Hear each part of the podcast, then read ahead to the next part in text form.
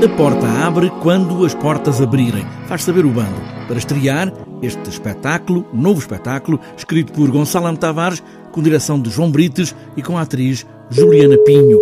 Para quem ligo agora na Quinta de Valbarris, em Palmela. Olá. Porta é o desafio, foi o desafio feito a Gonçalo Tavares. No início não existe porta nenhuma, só existe um deserto um, que se transforma numa fronteira. Essa fronteira transforma-se num, num buraco, numa possibilidade de escapar. E ela perde a oportunidade e o buraco transforma-se em porta.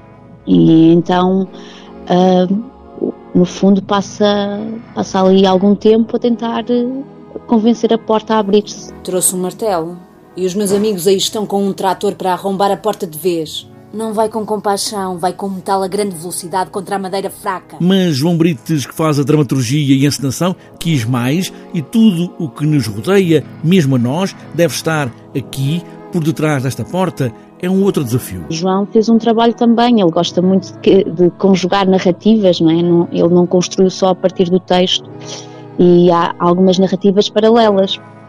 E, e, e, foi interessante quando, quando ele chegou assim aos ensaios com esta ideia de refletir sobre a história da escrita, sobre a capacidade uh, humana de, de, de criar signos que permitissem que nós nos entendêssemos na nossa abstração, não é? É preciso um segredo para as pessoas ficarem.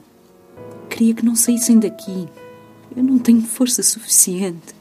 Será que alguém me pode ajudar? Este é o desafio também para nós, espectadores, para ouvir a voz desta mulher, personagem da atriz Juliana Pinho, que não é um monólogo, é um diálogo. Pois é, um diálogo, não é um monólogo, não é?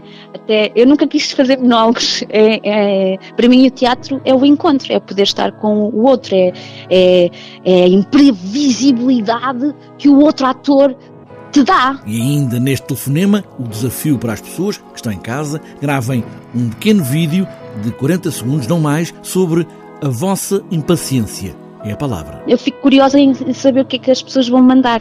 Como é que elas, qual é a imagem que elas criam na cabeça sobre, sobre o que é impaciência. Impaciência é o outro desafio, feito num pequeno vídeo, com a impaciência possível. O bando diz que pode escrevê-la, cantá-la, falar dela, gritar com ela, dançar por causa dela, desenhar apesar dela, representar o que ela significa.